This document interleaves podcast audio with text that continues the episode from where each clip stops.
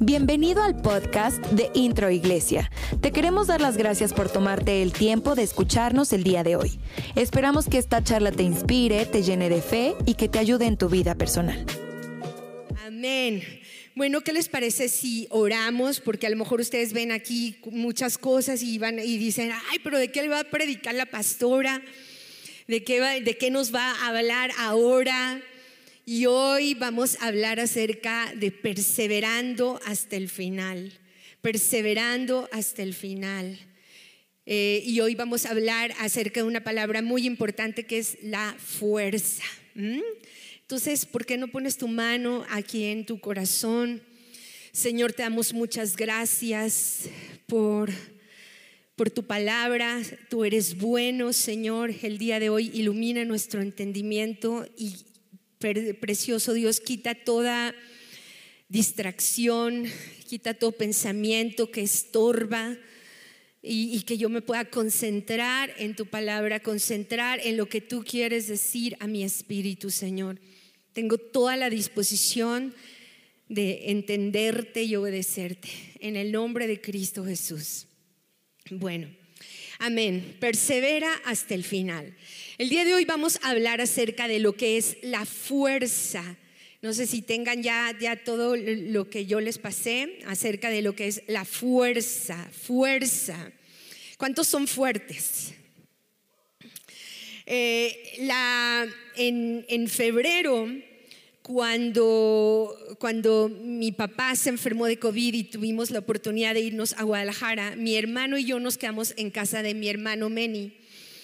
Y eh, mi hermano tiene tres hijos y uno de esos hijos, el más pequeño, que se llama Joshua, eh, le encanta este, las pesas, subir y bajar pesas y todo esto, ¿no? Y quitaron toda la sala y la convirtieron en un gimnasio.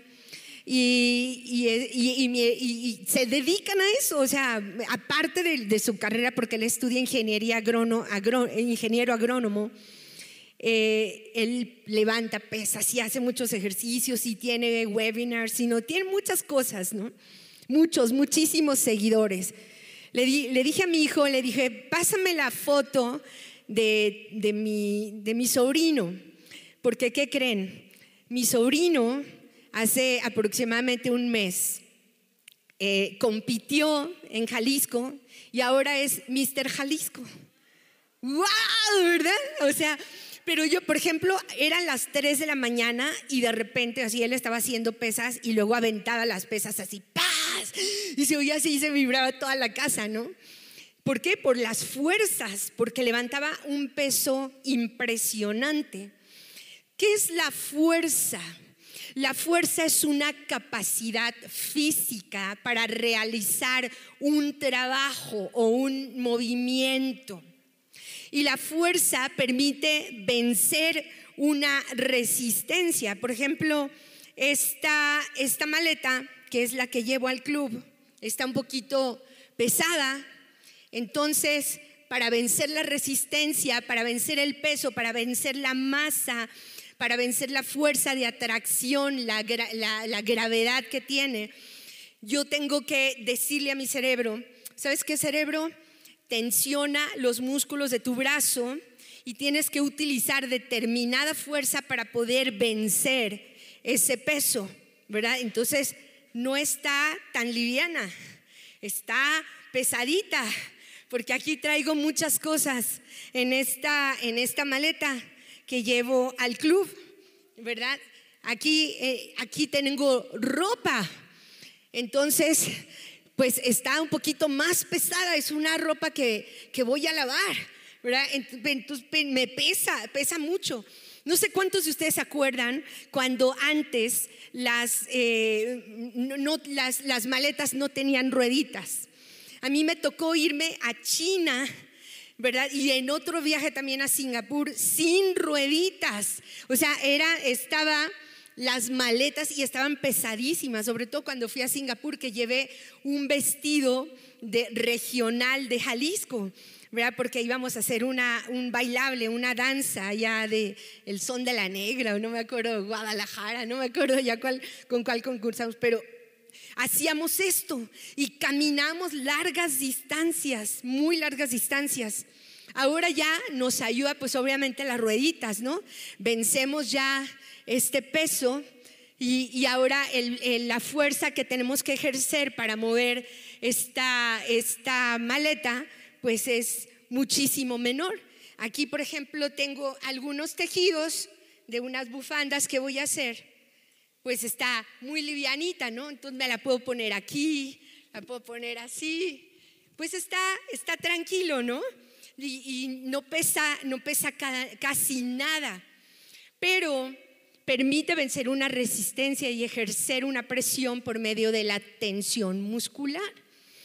No sé si ustedes han visto ahora en las Olimpiadas, cuánto, eh, cuántos vimos, por ejemplo, cuando eh, tomaron el peso del martillo, algo así, me, dijo Noé, que le hacían así, ¡ah! y se daban toda la vuelta, la vuelta, la vuelta y lanzaban, ¿verdad? Lejísimos y a ver quién lanzaba más allá y quién vencía esa distancia del peso del martillo. Y ese es el ganador, ¿no? El récord, se, rompieron varios récords olímpicos. Los seres humanos tenemos la capacidad de fuerza, la capacidad de fortaleza, levantar un peso, arrastrar un objeto, empujar algo. Crunchy, ven, por favor, ven rápido porque crunchy es, dice la palabra de Dios, que la gloria de los jóvenes está en su fuerza, ¿verdad? La gloria de los jóvenes. Entonces, a ver, crunchy, pon tu mano aquí. Bravo, otra mano acá. Ahora yo te voy a empujar. ¿Quién va a ganar? ¿Quién? ¿Quién va a ganar? A ver, apuestas.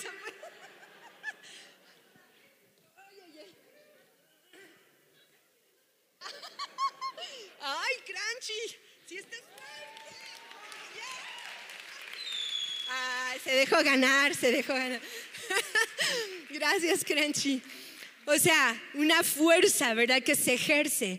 Una fuerza que se ejerce en cierto punto donde se aplica, tiene una dirección, tiene una intensidad y va a determinar el comportamiento de un objeto. ¿Cuál es el comportamiento de un objeto? Pues que ese objeto se va a mover.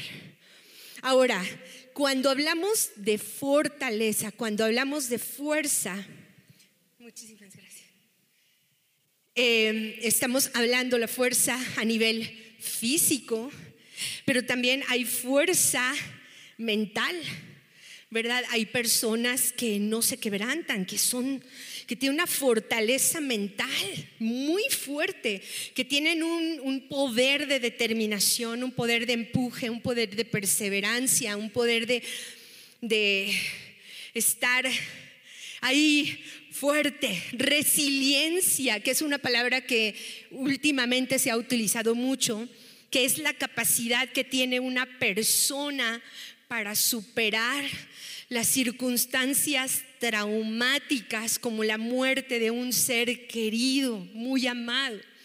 Ahí vemos a nuestros amados Asbel, a Joseph, a Ángel, su hijo, a su, papi, que también hace aproximadamente dos semanas, sí, ya fue dos semanas o menos, partió tu mami a la presencia de Dios muy doloroso, muy fuerte. Estuvimos orando, orando muchísimo para que el Señor eh, levantara la vida de Claudia.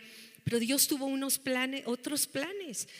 ¿Verdad? Muchas veces no podemos entender esos planes de Dios, pero los planes de Dios son perfectos, muy perfectos. Y resiliencia es la capacidad de superar esas heridas y esas circunstancias traumáticas, ¿verdad? De pérdida, de duelo, de dolor, de enfermedad, de accidentes, de muertes, de, muchos acontecimientos. Yo quiero hacerles una pregunta. ¿Cuántos hemos pasado en este año y medio de COVID por circunstancias bien duras y bien difíciles. ¿Cuántos?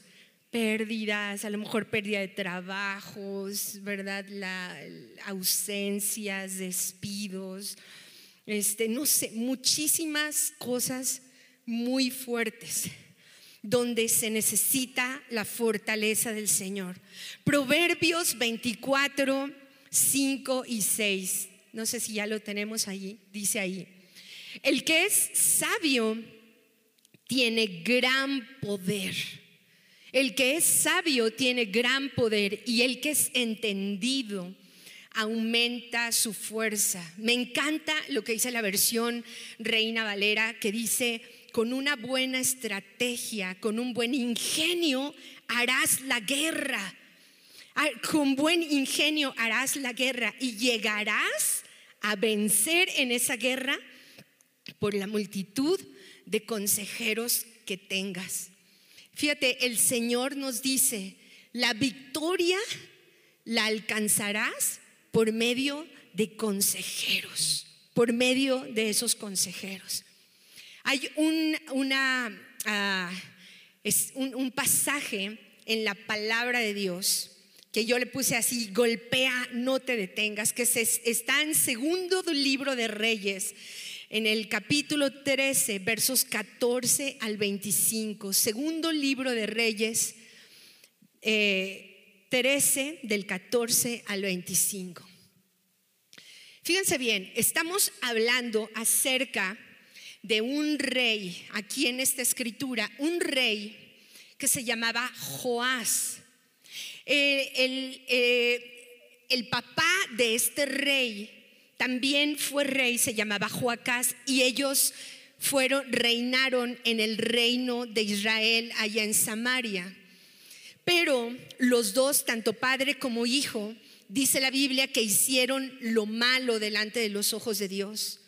Y no solamente eso, sino que indujeron a todo el pueblo de Israel a hacer lo malo, a, a sacrificar a ídolos, apartarse de los caminos del Señor. Metían a los templos, ¿verdad? Los hacían como prostíbulos. O sea, hacían cosas terribles y por lo tanto el Señor se alejaba. Dice la Biblia que Dios se alejó de ellos, los dejó a su suerte. Y por eso es que los enemigos venían y el rey de Siria los conquistó. Entonces este rey Joás va y visita a Eliseo. Y dice, cuando Eliseo cayó enfermo de muerte, porque cayó enfermo de una enfermedad con la, la Biblia no dice qué enfermedad, pero una enfermedad con la que él murió. Joás, rey de Israel, fue a verlo. Fíjense bien, estén muy alertas en esta escritura. Echándose sobre el, sobre el profeta Eliseo, lloró y exclamó y le dijo, Padre mío, Padre mío, carro y fuerza conductora de Israel, Padre mío, ¿verdad? Dice, los vienen, vienen hombres, hombres que están manejando carros. O sea, como, como diciendo, ¿qué es lo que vamos a hacer? Estamos perdiendo la batalla, estamos, nos están ganando la guerra. Y Eliseo dijo, consíguete un arco y varias flechas. Y así lo hizo Joás. Luego Eliseo le dijo, empuña el arco, o sea, toma el arco, ¿verdad?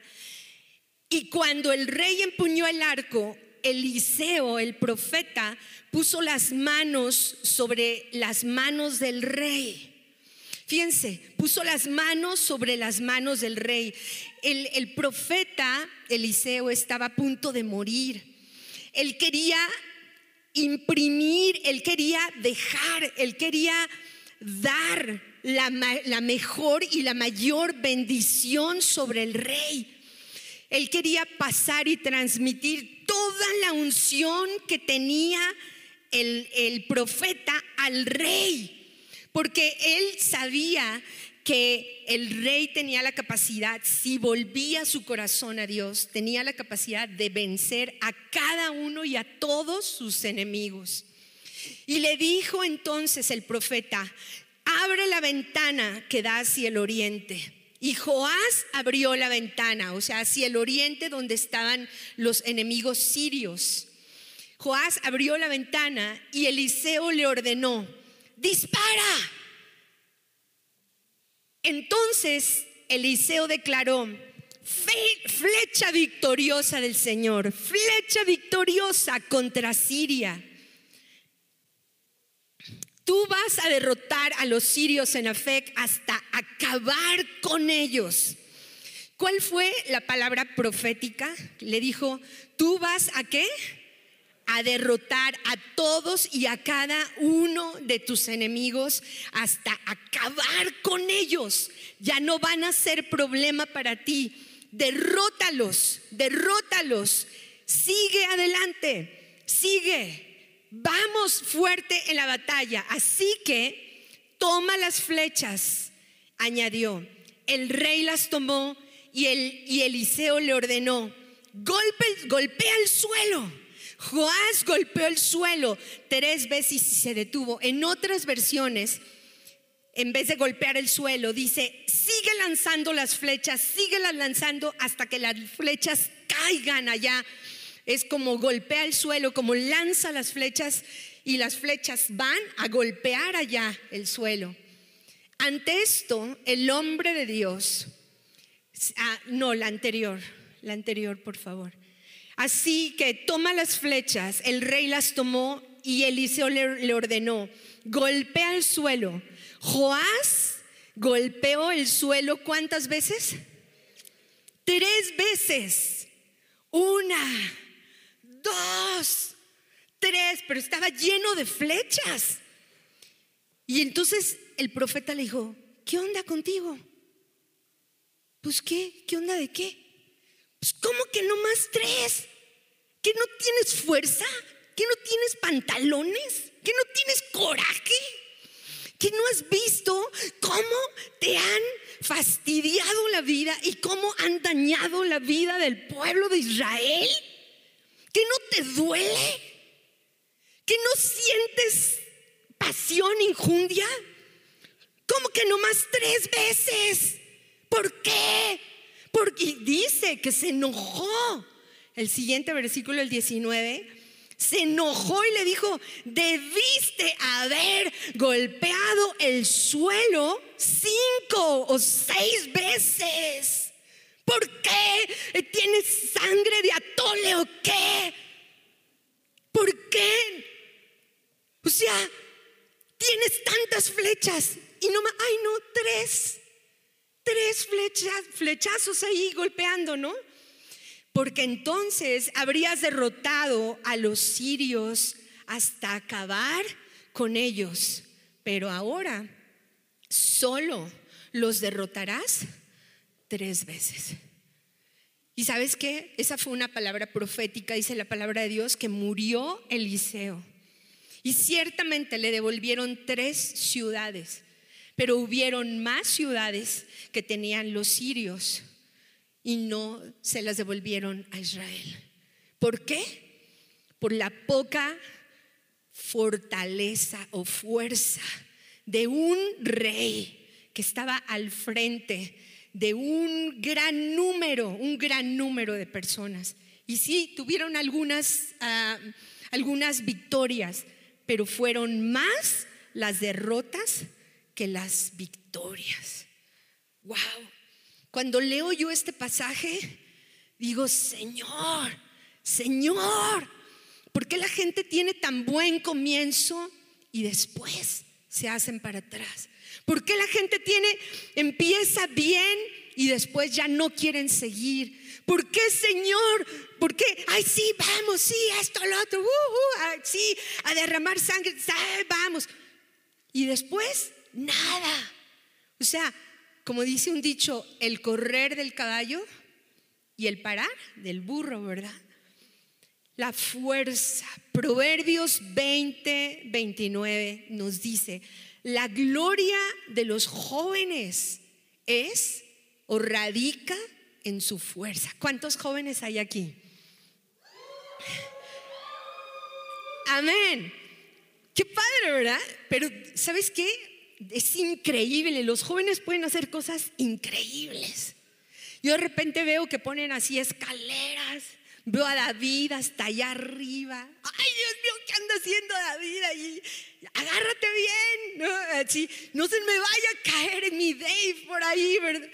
Este, y, hacen cosas impresionantes. Todo esto, todo esto que, vemos nosotros aquí, a lo mejor lo vemos muy inofensivo, pero fueron eh, eh, barras y todo esto que, que, utilizaron mucha fuerza para ponerlo.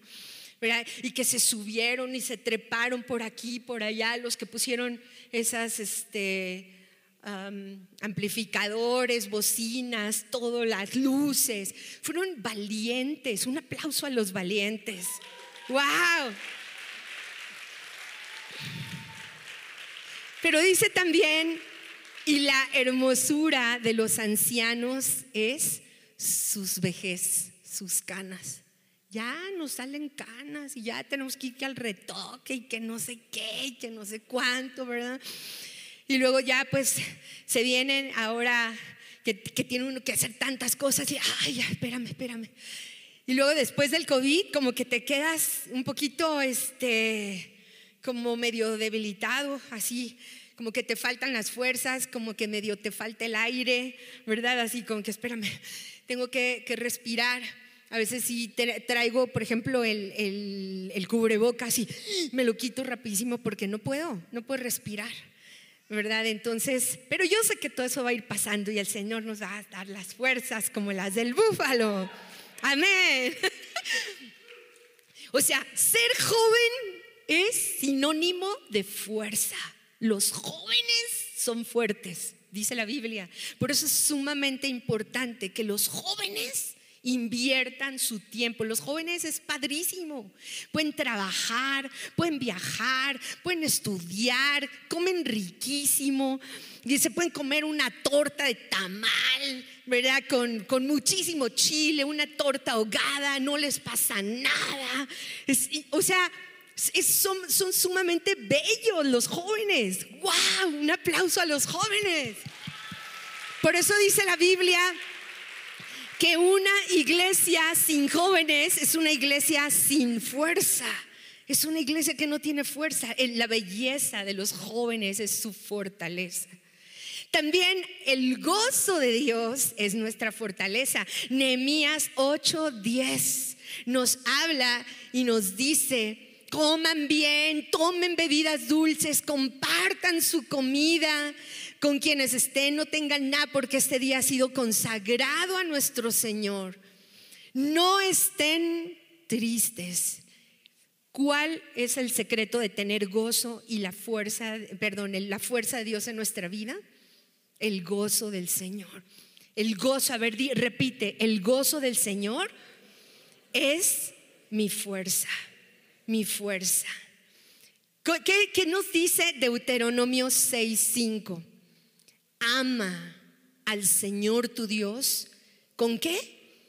Con todo tu corazón, con toda tu alma y con todas tus fuerzas. A ver, algún valiente que se levante y me diga ahorita, para ti, ¿qué significa amar a Dios con todas tus fuerzas? Así como lo dice la palabra, con todas tus fuerzas, así, levanta, trae, ve, empuja, arrastra, tira. Uh, así. ¿Qué es, qué, es fuerza? ¿Qué es la fuerza? ¿Qué es? Ámalo con todas tus fuerzas, no te detengas. Levanta tus manos. Alaba al Señor. No, con todas tus fuerzas. ¿Qué es? A ver, Roger, para ti, ¿qué es amar a Dios con todas tus fuerzas? Ya me lo agarré en fragante. A Roger. Ah, no, así. Ajá.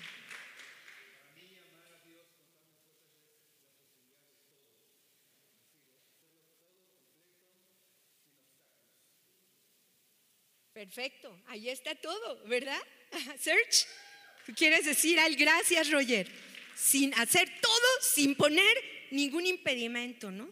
Ningún, ay, es que no, es que no puedo, es que no sé qué, es que no. A ver, search.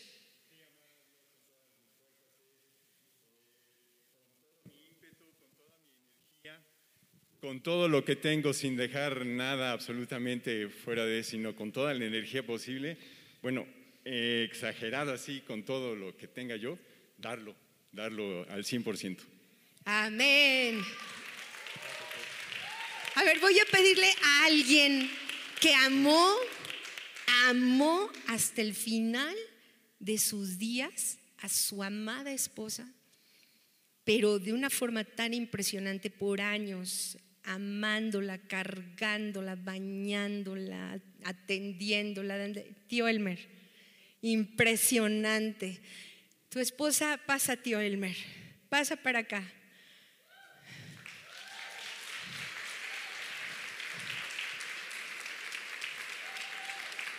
Dice la palabra de Dios, amarás al Señor tu Dios con todo tu corazón y después amarás a tu prójimo como a ti mismo. Y lo que tú hiciste por la tía Mima, wow. ¿Cuándo partió la tía Mima, tío Elmer? ¿Hace dos meses? ¿Qué es amar a Dios con todas tus fuerzas?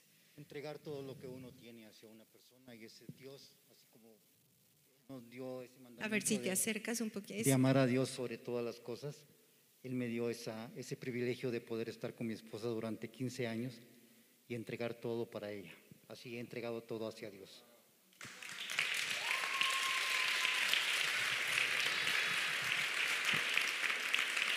Wow.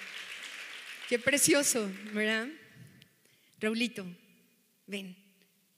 Para ti, ¿qué es amar a Dios con todas tus fuerzas? O si quieres, llévale el, el, este, eh, bueno, amar a Dios sobre todas las cosas es darlo todo sin recibir nada a cambio y Dios te dará tu bendición. Y así lo hiciste, ¿verdad? Con tu papá, Raulito. Así, lo hiciste. Te bendigo mm. con todo mi corazón. Y la palabra de Dios dice que, que al que honra a padre y a madre, Dios lo bendecirá grandemente y será de larga vida en esta tierra. Así es que te bendecimos. Amén. Amén. Hay un hombre en la Biblia llamado Caleb. Caleb a los 40 años fue a explorar una tierra por orden de Moisés junto con 12 príncipes de Israel. Y dice la palabra de Dios que pasaron 45 años y él hace esta declaración.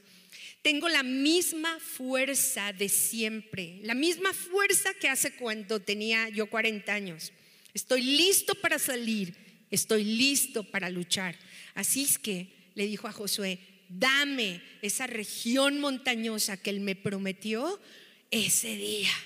Tú escuchaste que los anaquitas estaban ahí con sus ciudades grandes y fortificadas, pero yo soy fuerte y las voy a tomar. ¿Dónde están los hombres fuertes que van a tomar, que van a guerrear? Amén. Ok, ¿cómo? ¿Cómo le hacen? Ah, oh. A ver,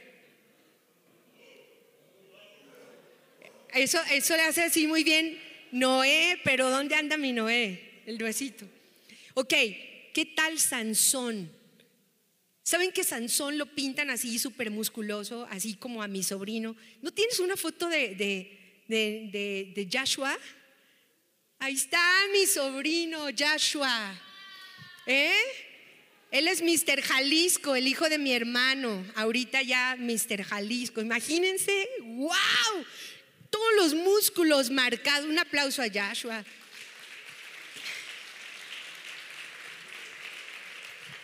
Yo fui con Joshua y le dije, oye, oye, mijo, porque allá en Guadalajara es de mi hijo. Le dije, oye, mijo, ¿qué hago para quitar estos gorditos que tengo aquí así? Le digo, y luego dice, no, tía, pues si quieres yo te doy unos ejercicios. Dice, pero bájale, al, bájale a las calorías, tía. Así me dijo, bájale a las calorías. Le digo, ¿y me das una dieta o qué? Sí, si quieres, te la doy, tía, te la doy, ¿verdad? Oye, mijo, y así le digo, ¿y, no, me, no, me puedes cargar? Claro, tía. y me, así me carga así toda la cosa. Y yo, pues allí, en, los. Imagínense con Mr. Jalisco, mi sobrino. ¿Eh? No, pues quién no quiere ser cargada por el sobrino, ¿verdad? Padrísimo ahí, padrísimo. Pero, pero ¿saben qué? Sansón no estaba así. ¿Por qué? Porque los filisteos no sabían dónde radicaba su fuerza. Yo creo que Sansón estaba flaquito, chiquito, y, o sea, y, e hizo tantas cosas que se venía un león, lo mató, que tomaba la quijada de un asno y mató más de 100 personas, mil personas, no mil, fueron más de mil, o sea, ató las colas de las zorras, hizo muchísimas cosas, muchísimas proezas y al final de su vida se puso en medio de dos columnas y las que, eran como el punto de apoyo de toda una estructura y las empujó y dice la Biblia que mató con eso, o sea, él también murió, obviamente, ¿verdad? Con eso mató a más filisteos que los que mató en toda su vida. Esto está en jueces 16.5. Pero fíjense, segunda de Samuel 6.14 dice, David danzaba con toda su fuerza, con toda su fuerza delante del Señor. Se puso a bailar ante el Señor con gran entusiasmo. Otra palabra dice, con toda su fuerza. Y en segundo de Samuel nos dice, me ceñiste de fuerza, me ceñiste de poder, doblegaste a mis enemigos. Todo lo que te viniere a la mano hacer, hazlo según tus fuerzas. Si tú tienes que cocinar, te digo a ti, por ejemplo, mujer, Nunca digas, ay, no, yo no, yo no sé cortar, yo no sé, no sé, ay, no, mejor que lo haga otra. Órale, se me arremanga las manos y se me pone a cortar. Porque dice, lo que te viniere al mala mano hacer, hazlo según tus fuerzas. ¿Sabes qué le pasa al flojo? Dice, si en el día del trabajo dices que no, tu fuerza va a ser reducida. Por eso mucha gente, ay, no tengo fuerza, ay, no tengo ánimo, ay, no, hoy no, ay, hoy qué flojera, ay, no sé cuánto, ¿verdad? Todo lo que te viniere a hacer a la mano, hazlo. Me encantó esta escritura en Primera Crónicas 29, 2, también, que dice, dice David, con mucho esfuerzo, con todas mis fuerzas, dice otra versión, he hecho los preparativos para el templo de Dios, con todas mis fuerzas. Fíjense, yo, yo estaba diciendo, ay David, me identifico contigo, David, me identifico. Porque de verdad, o sea, todo lo que se hace en la casa de Dios se requiere fuerza, mucha fuerza.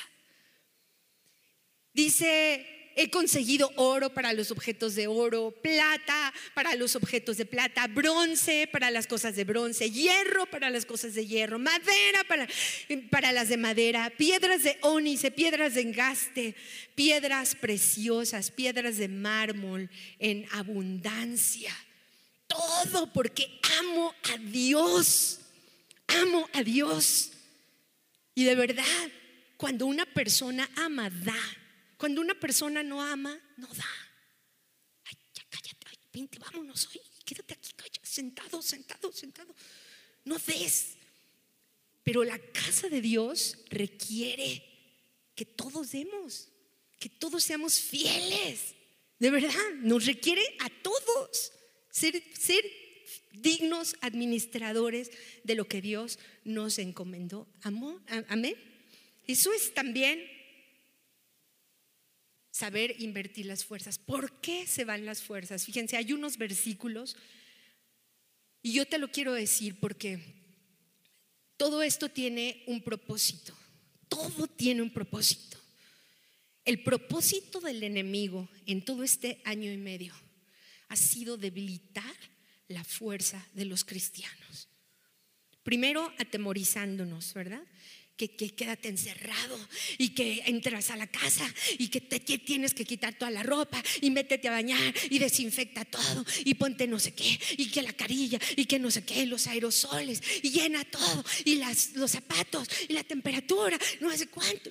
O sea, así como que un, un terror, como que, como que algo, algo horrible. Luego después empezaron a venir las, las, las contagios. Luego después empezaron a venir los fallecimientos. Luego después empezó a venir el declive económico. ¿Verdad que sí? Y muchas cosas, muchas cosas. Pero, pero atrás de todo, atrás de todo está el enemigo para hacer disminuir la fuerza a la gente, para que la gente se quede callada.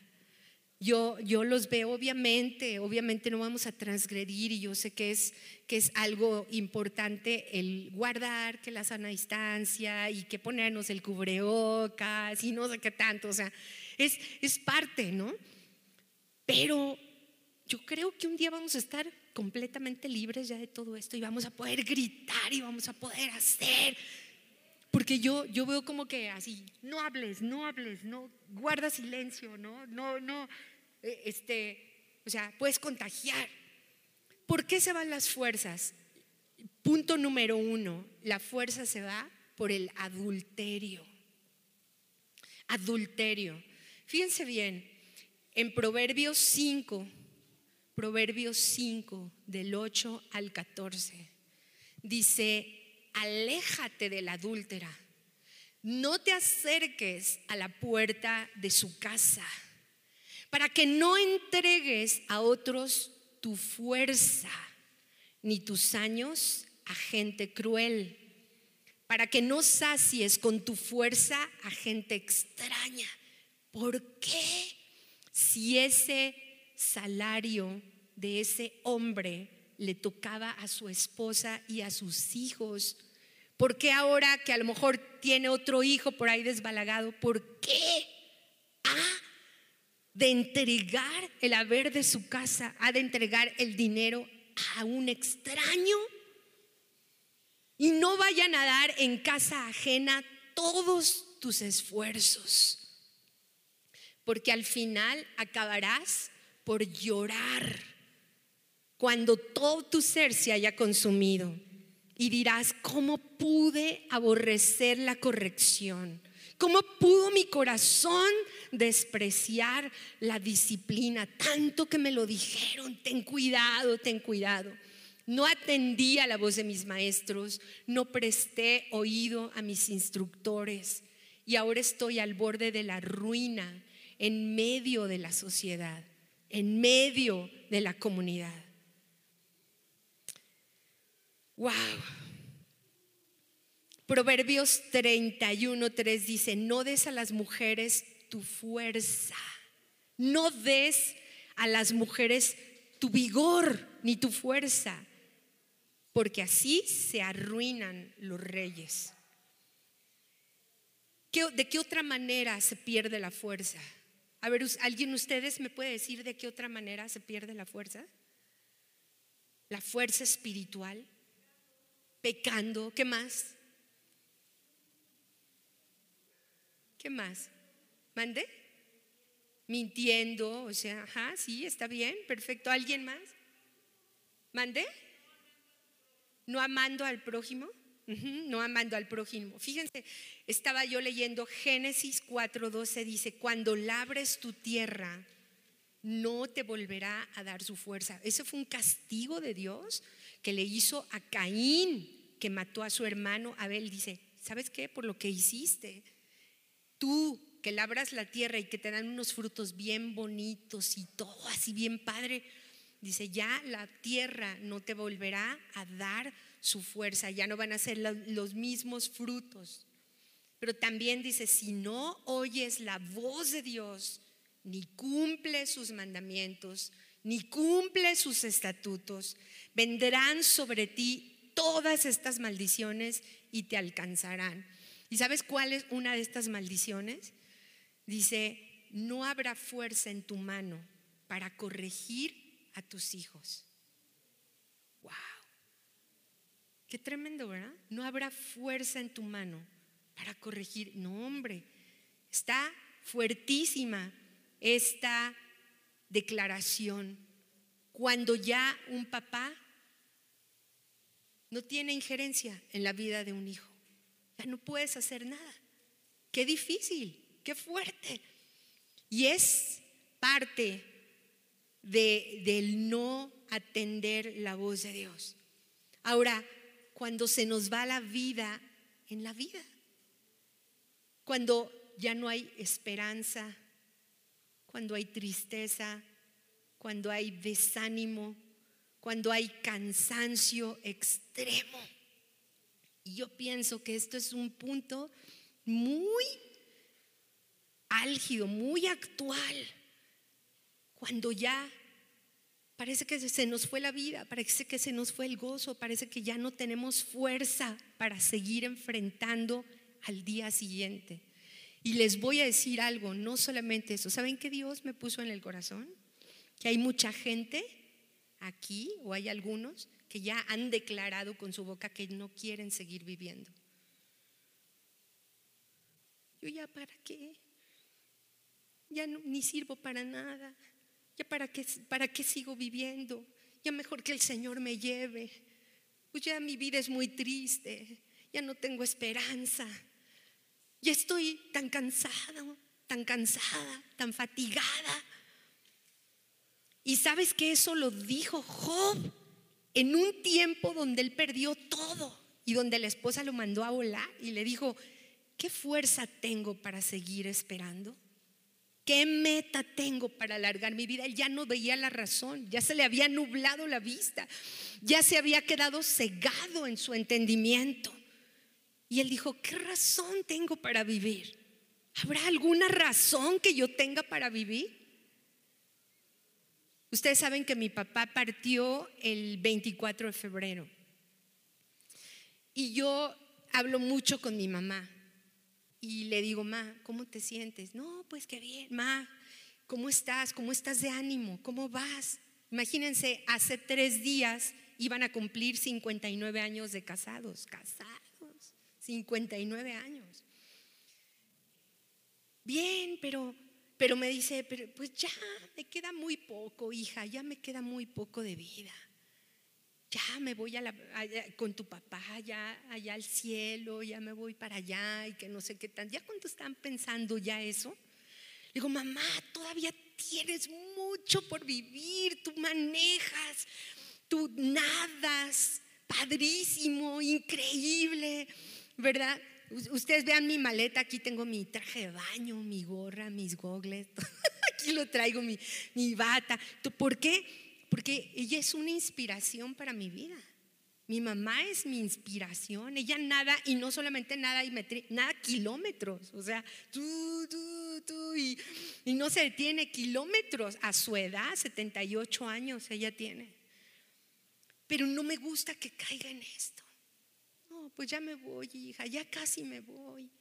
¿Verdad? Yo ya, mamá, no. Todavía vamos a hacer muchas cosas. ¡Wow! Dice la palabra de Dios en 2 de Timoteo 4, 16 al 18. Lo dice Pablo. En mi primera defensa, nadie me ayudó. Todos me abandonaron. Que por cierto, damos el pastor y yo muchísimas gracias a Dios por cada uno de ustedes que nos estuvo mandando mensajitos, que nos habló por teléfono, que nos mandó un caldito de pollo. Gracias, Gina. Muchísimas gracias, Roger, por tus peritas deliciosas. Gracias. Por, por dice, dice mi esposo, así lo dijo, dijo, hay algunos de mi equipo que ni siquiera me llamaron. Ni siquiera me llamaron. Y yo creo que tenemos que resarcir eso, que resarcir. Así Pablo se está quejando, dice, pero el Señor estuvo conmigo cuando todos me abandonaron, dice, me dio fuerzas para aprovechar al máximo la oportunidad de predicar el mensaje de la palabra de Dios. Y el Señor me salvará cuando alguien quiera atacarme y me llevará a su reino en el cielo. Y hay un pasaje hermoso, hermoso, que está en Isaías 40, 28 al 31. ¿Y por qué les digo que es hermoso? Porque todo esto de la fuerza, porque todo esto de, del día a día, porque todo esto que estamos enfrentando, ¿por qué? ¿Saben qué? Yo les voy a abrir mi corazón. Todo esto nació por algo que les voy a decir. Yo tengo una petición de oración desde hace aproximadamente más de 10 años que tengo esta petición de oración. Es, es una petición muy personal, no se los voy a decir. Muy, muy personal, muy en mi corazón, en mi médula, en mis huesos. Y es una petición de oración que yo la, la levanto de día y de noche, y de día y de noche.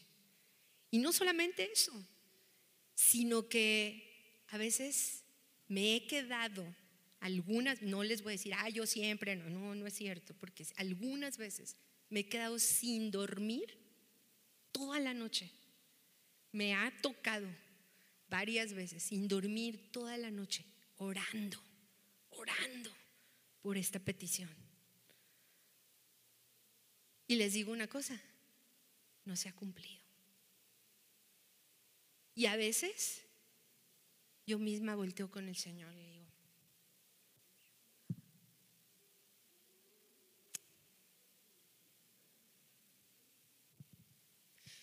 ¿qué onda? Se está pasando el tiempo. Es, algo que está en mis entrañas. Señor, por favor, por favor. Y déjenme decirles, porque la persona que ustedes ven aquí soy humano y a veces también me entristezco. Y a veces también me, llega a doler. Junto con todo lo que hemos vivido este año, de tantas oraciones que hemos levantado, personas que hemos visto al borde de la muerte. Carito, por tu esposo, cómo estuvimos orando, ¿verdad? También, pero el Señor se lo llevó. O sea, es que a donde quiera que veo yo, donde quiera que volteo, híjole, murió su esposo, murió su esposa, murió su hijo, murió la mamá, murió el papá, murió el primo, murió el tío, murió... O sea, de verdad, ¿Y sabes qué me decía el Señor al corazón? Hay mucha desilusión. Yo misma lo he vivido. Yo cuando mi papá estuvo muy, muy enfermo, me acostaba en su cama así boca abajo, papá. Me iba al baño donde mi papá iba, allí. Me sentaba en la, en la silla del, del, comedor, en la silla de la cocina donde se sentaba él. Y estaba ore y ore y ore y ore y ore. ¿Verdad? Y no solamente eso, con Sol, mi cuñada, con mi, mejor amiga Claudia. O sea, que también estuvo súper gravísima de COVID. Y de repente el Señor se lo llevó, el Señor se lo llevó, ya, ya murió, ya partió, ya partió, ya partió, ya partió, ya partió. Y como que el corazón se queda como, como que se queda, chicos. Cansado, ¿verdad? Cansado. Es eso. Y algo que nunca jamás tú y yo debemos de permitir es como un resentimiento contra Dios. Yo, yo sí le digo, Señor, ¿qué onda? Señor, escucha, Señor, por favor, Señor, clamo, Señor, ¿verdad? Pero finalmente termino diciendo lo que Alex me dijo hace rato allí. Pastora, con todo. Si entiendes que es con todo, ¿verdad? Pastora, digo, entiendo. Entiendo que es con todo al Señor, amarlo con todas mis fuerzas, servirlo con todas mis fuerzas, obedecerlo con todas mis fuerzas, honrarlo con todas mis fuerzas. Porque nosotros vemos, creemos que lo máximo de la vida es aquí en la tierra y no. Lo máximo es lo que vamos a vivir allá, en la gloria, en la presencia de Dios. Por eso dice Isaías 40, no has sabido, no has oído que el Dios eterno es Jehová, el cual creó los confines de la tierra. No desfallece, no se fatiga con cansancio y su entendimiento no hay quien lo alcance. Él, ¿qué dice? Él da, ¿qué? Esfuerzo alcanzado. ¿Y qué? Multiplica las fuerzas al que no tiene ningunas. ¡Wow! Y cuando leo yo esto y multiplica las fuerzas al que no tiene ningunas. Los muchachos se fatigan, pero ¿cuántos jóvenes aquí no se fatigan? ¿Eh? No se fatigan. Yo recuerdo, yo recuerdo cuando estaba haciendo mi internado en el Hospital México-Americano allá en Guadalajara. Ándale, guardias 36 por 12 AB modificadas. trabajamos 36 horas, descansábamos 12. 12 horas descansábamos y en esas 12 horas nos ponían a resolver casos clínicos, así un montón de investigación. Llegabas al hospital y se te aventaba 72 horas, 72 horas sin dormir, sin dormir. Yo digo, wow, ¿qué es eso? O sea, era una masacre la que cometían con nosotros, ¿verdad? Luego teníamos otro día ya de, descanso y otra vez 20, 36 este, horas por 12 y 70. No, no, era algo tremendo. Pero uno estaba así con el ojo pelón. Y yo veo ahora a los jóvenes, no, es que me dormí a las 2 de la mañana, por eso ya no fui a la reunión. Ah, ¿Qué onda? ¿Qué es eso? O sea, no, no, no es posible, no, no, no lo acepto, no lo acepto, y menos en un chavo, no lo acepto. Vente a la reunión, mi vida, véngase. No le tire nomás tres flechas, tírale con todo seis, siete, ocho, diez flechas. ¿Cuántas tienes aquí? Veinte flechas, veinte. Órale, lánzale las veinte. ¿Por qué no más tres? Los jóvenes flaquean y caen. Pero los que esperan a Jehová, ay, di los que esperan a Jehová. ¿Sabes qué? Te voy a decir con todo mi corazón. Así, estoy esperando en Jehová. Estoy esperando. Ponte de pie, por favor.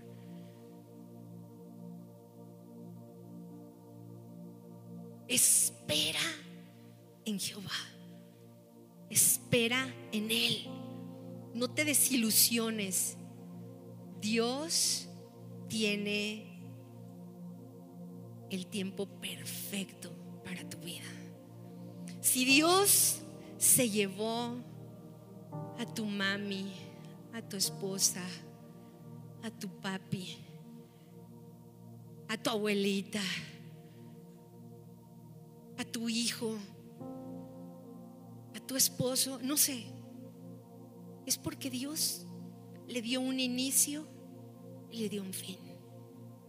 No te me debilites. No te me debilites, carito. No te me debilites, Raulito. Vas a seguir adelante. Tío Elmer, te vienen años de honra, años de honra.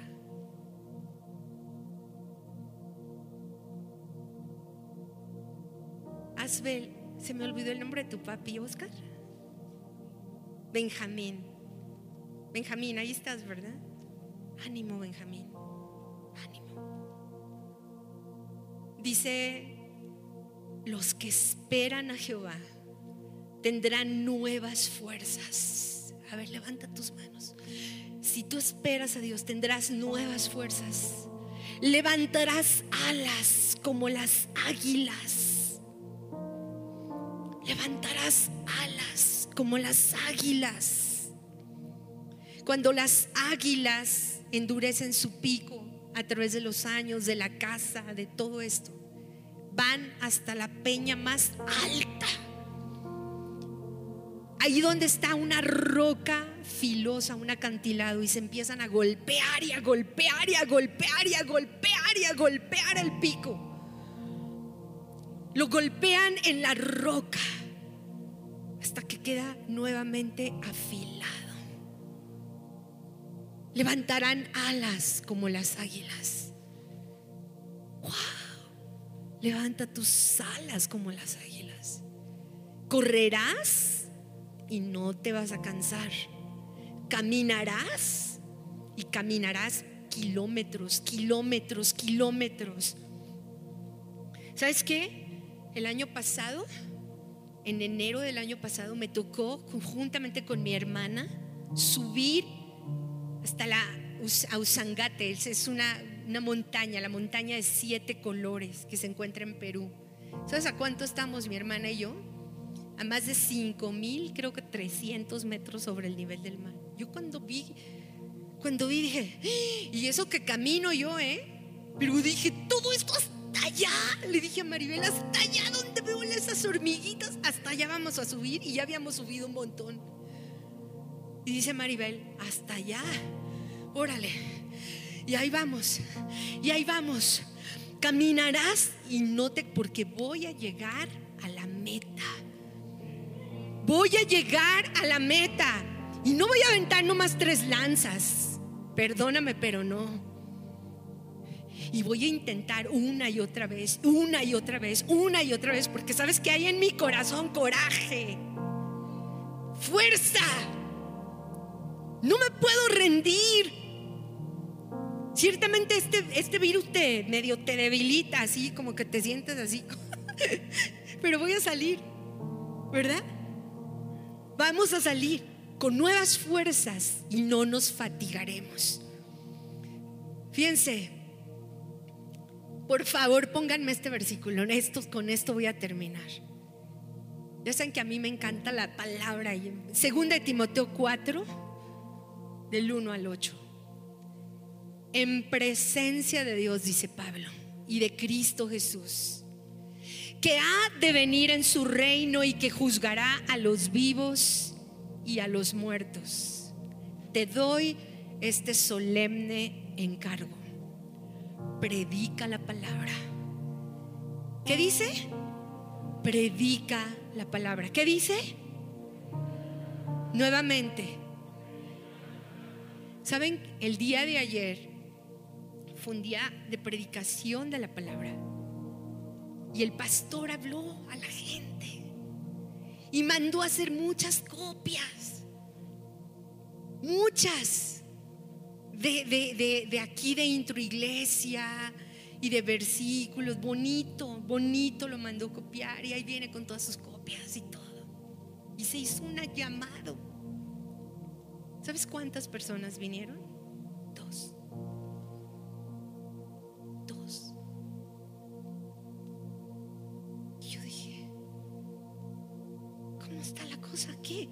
O sea, si estamos en los últimos tiempos. Juanita y otra chica. ¿Cómo se llama la otra chica? Fernanda, Fernanda. ¿Dónde anda Fer? Por allá de andar acá. Y le digo, Fer, ¿cómo estás? Murió mi papá hace dos semanas, pastora. ¿Qué? O sea, o sea, así, ¿cómo? Y, estás tú aquí. Se fueron los tres a predicar. Dices, y ahí dice, predica la palabra. Persiste en hacerlo. A tiempo y fuera de tiempo sea o no oportuno, corrige, reprende, anima. Eso me toca también a mí, corrige, reprende, anima, anima a la gente. Con mucha paciencia, no dejes de enseñar.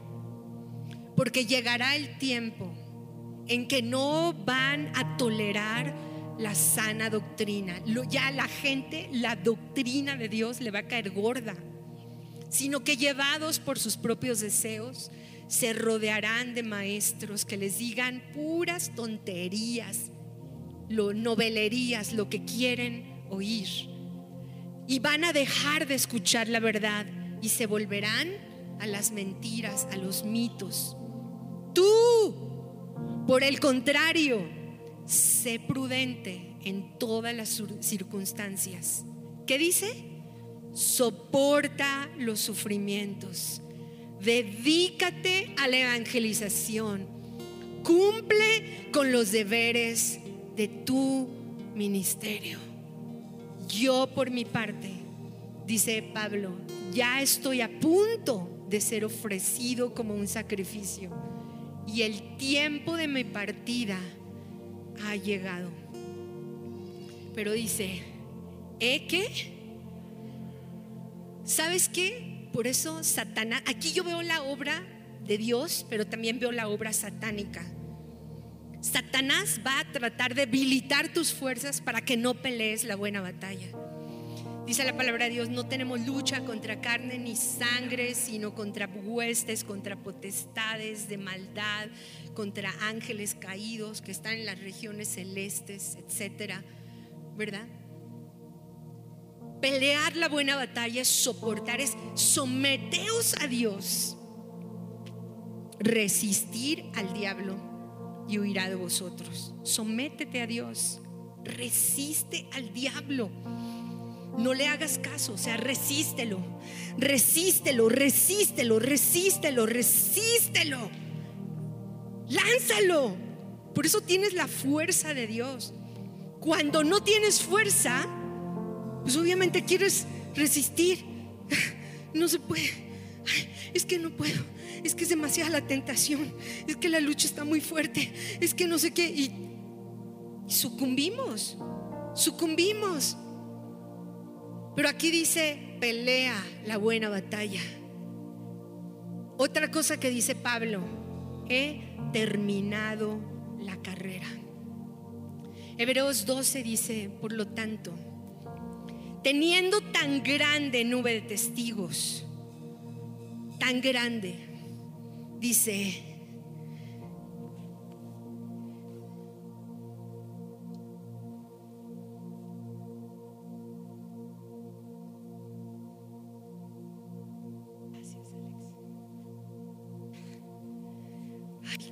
pesos traemos a veces, ¿verdad?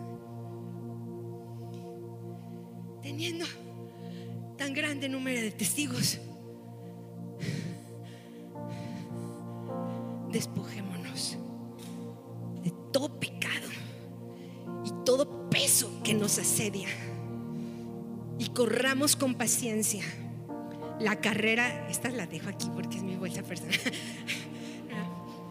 y corramos con paciencia la carrera que tenemos por delante, con paciencia, la carrera. Ahí dice, he terminado la carrera. Puestos los ojos en Jesús, el autor y consumador de nuestra fe, el cual por el gozo puesto delante de sí, sufrió la cruz, menospreciando el oprobio y se sentó a la diestra de la majestad de Dios. Puestos los ojos en Jesús, quita todo peso, todo pecado, ya, quítalo, todo lo que te está debilitando. decía David en un salmo, la iniquidad me debilita ha, minado mis fuerzas, la iniquidad, la separación de Dios, los argumentos. pero Pablo dice, terminé la carrera, he guardado la fe. Me he mantenido en la fe. Hace muchos años, cuando yo tenía aproximadamente 15, 16 años, en la, en la iglesia allí en Guadalajara, llegó un, un este un misionero venía de Los Ángeles, California, y llegó ahí y empezó a, convivir con todos. Y, un día de repente este misionero nos dijo, me voy a regresar a Los Ángeles, quiero, siento de parte de Dios hacer mi carrera, este, quiero hacer arquitectura y no sé qué. Pues tenía toda su familia viviendo allá. Entonces se fue, termina su carrera y a sus amigos, algunos amigos que teníamos allí, nos invitó a su graduación. Y llegamos, fuimos, a, fuimos mi hermano y yo, me acuerdo, mi hermano y yo, Meni. Y este, llegamos a su graduación. Y yo le dije, Manuel, porque se llamaba ¿cómo estás, Manuel? Que no sé qué, qué felicidades, no sé cuánto. Y me dice, bien. Digo, ¿cómo a qué iglesia te congregas? ¿Dónde vas? ¿Qué? Dice, no, las cosas cambian. Las cosas cambian. Yo ahora me he dado cuenta de tantas cosas, de tantas religiones orientales, de acá y allá. Y abrí yo mis ojos y dije, no puede ser posible que sea el misionero que muchas veces predico. Y le dije, ¿sabes qué? Te voy a decir algo. Algo te voy a decir.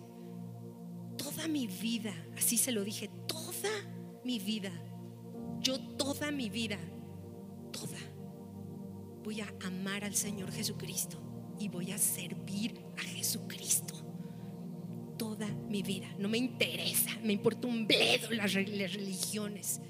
Jesús es el Rey de Reyes y Señor es mi Señor para mí toda mi vida. Estoy hablando de ese casi 36, 37 años esto.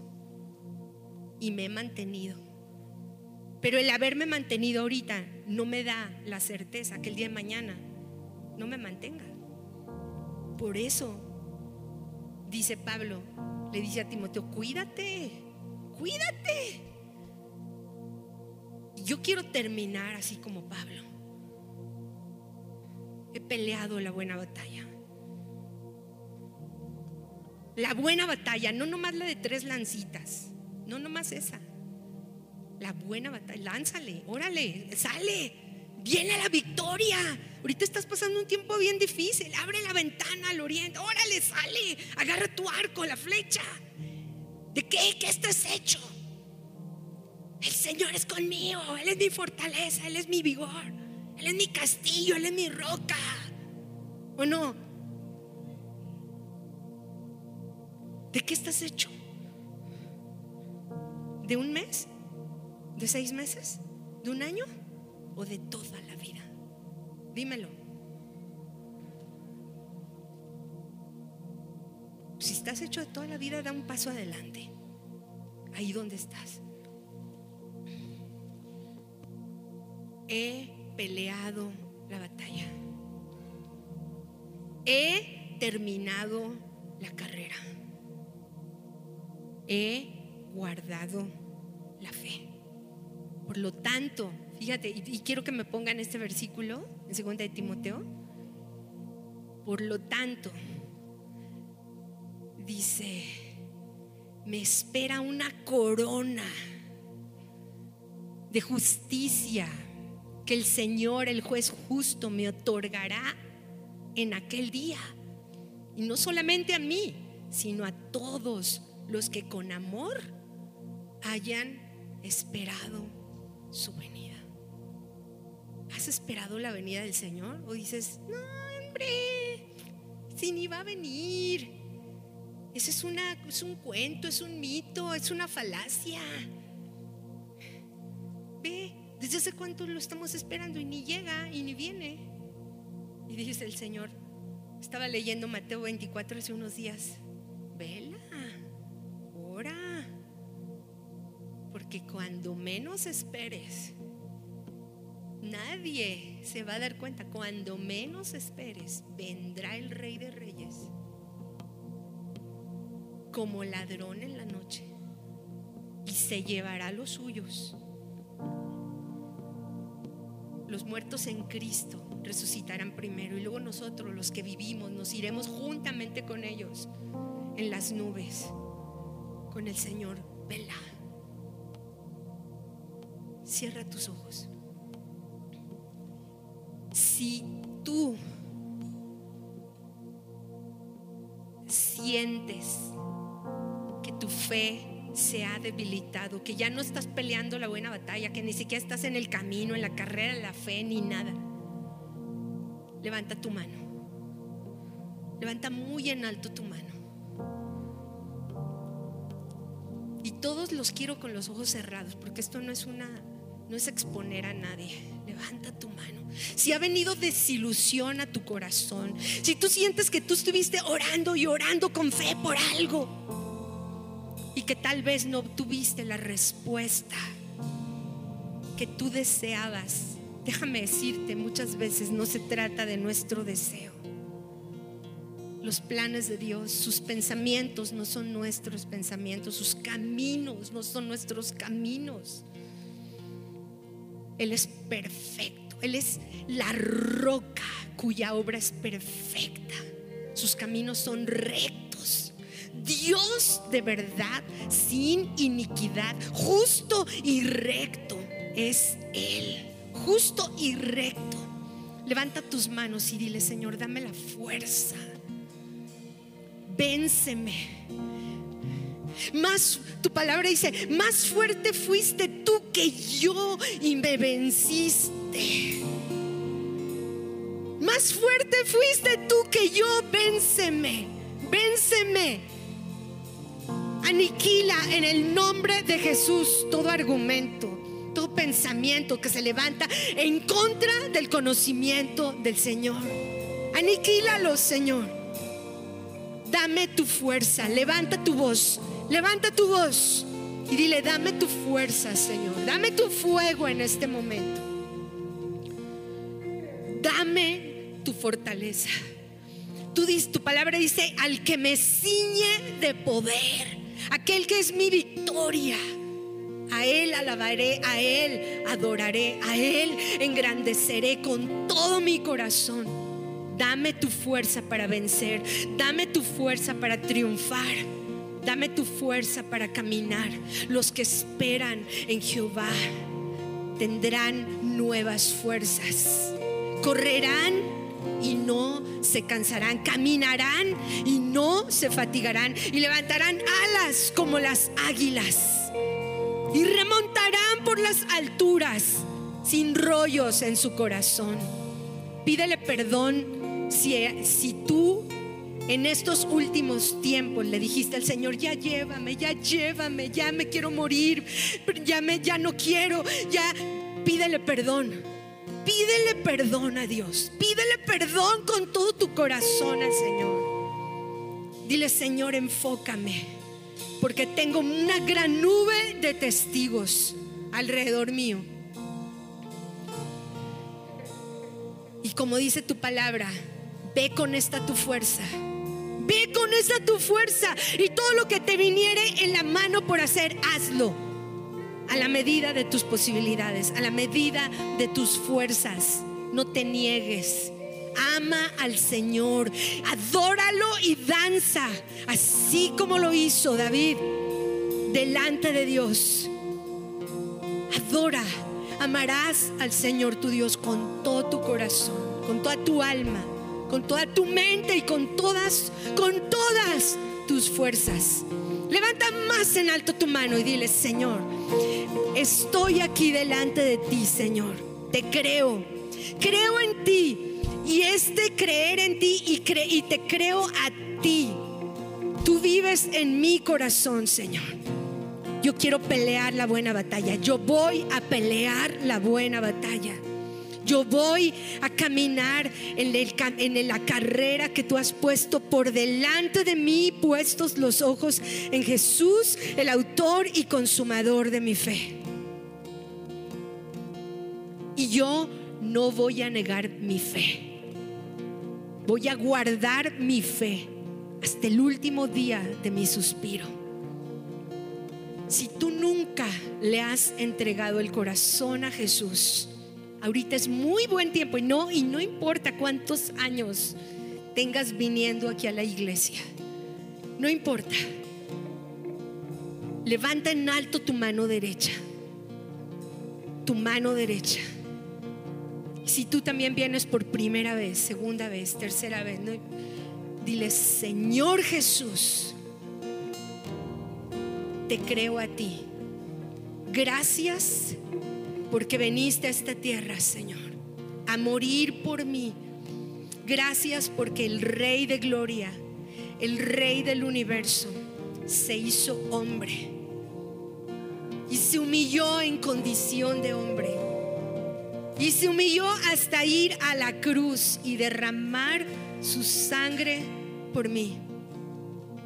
Señor, lávame con tu sangre preciosa. Lava mis pecados.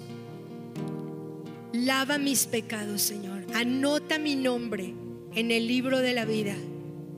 Y hoy te quiero dar todo mi corazón.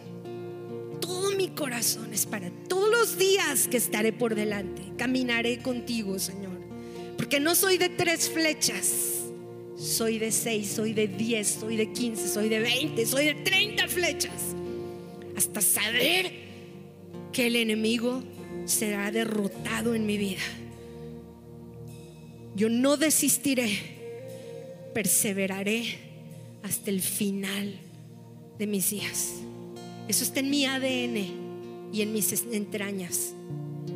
Perseveraré hasta el final de mis días. Contra viento y marea. Contra viento y marea. Y yo sé que tú responderás. Y me darás a tu tiempo la oración por la cual yo he derramado mi corazón delante de ti tantas veces. En el nombre de Cristo Jesús. Amén. Gracias por haber escuchado este podcast. Esperamos que haya sido de bendición para tu vida. Recuerda que puedes apoyar este ministerio a través de nuestra página web introiglesia.com diagonal dar y sembrar una semilla para que personas semana a semana puedan conocer a Jesús. Síguenos en Facebook e Instagram como Introiglesia. Dios te bendiga.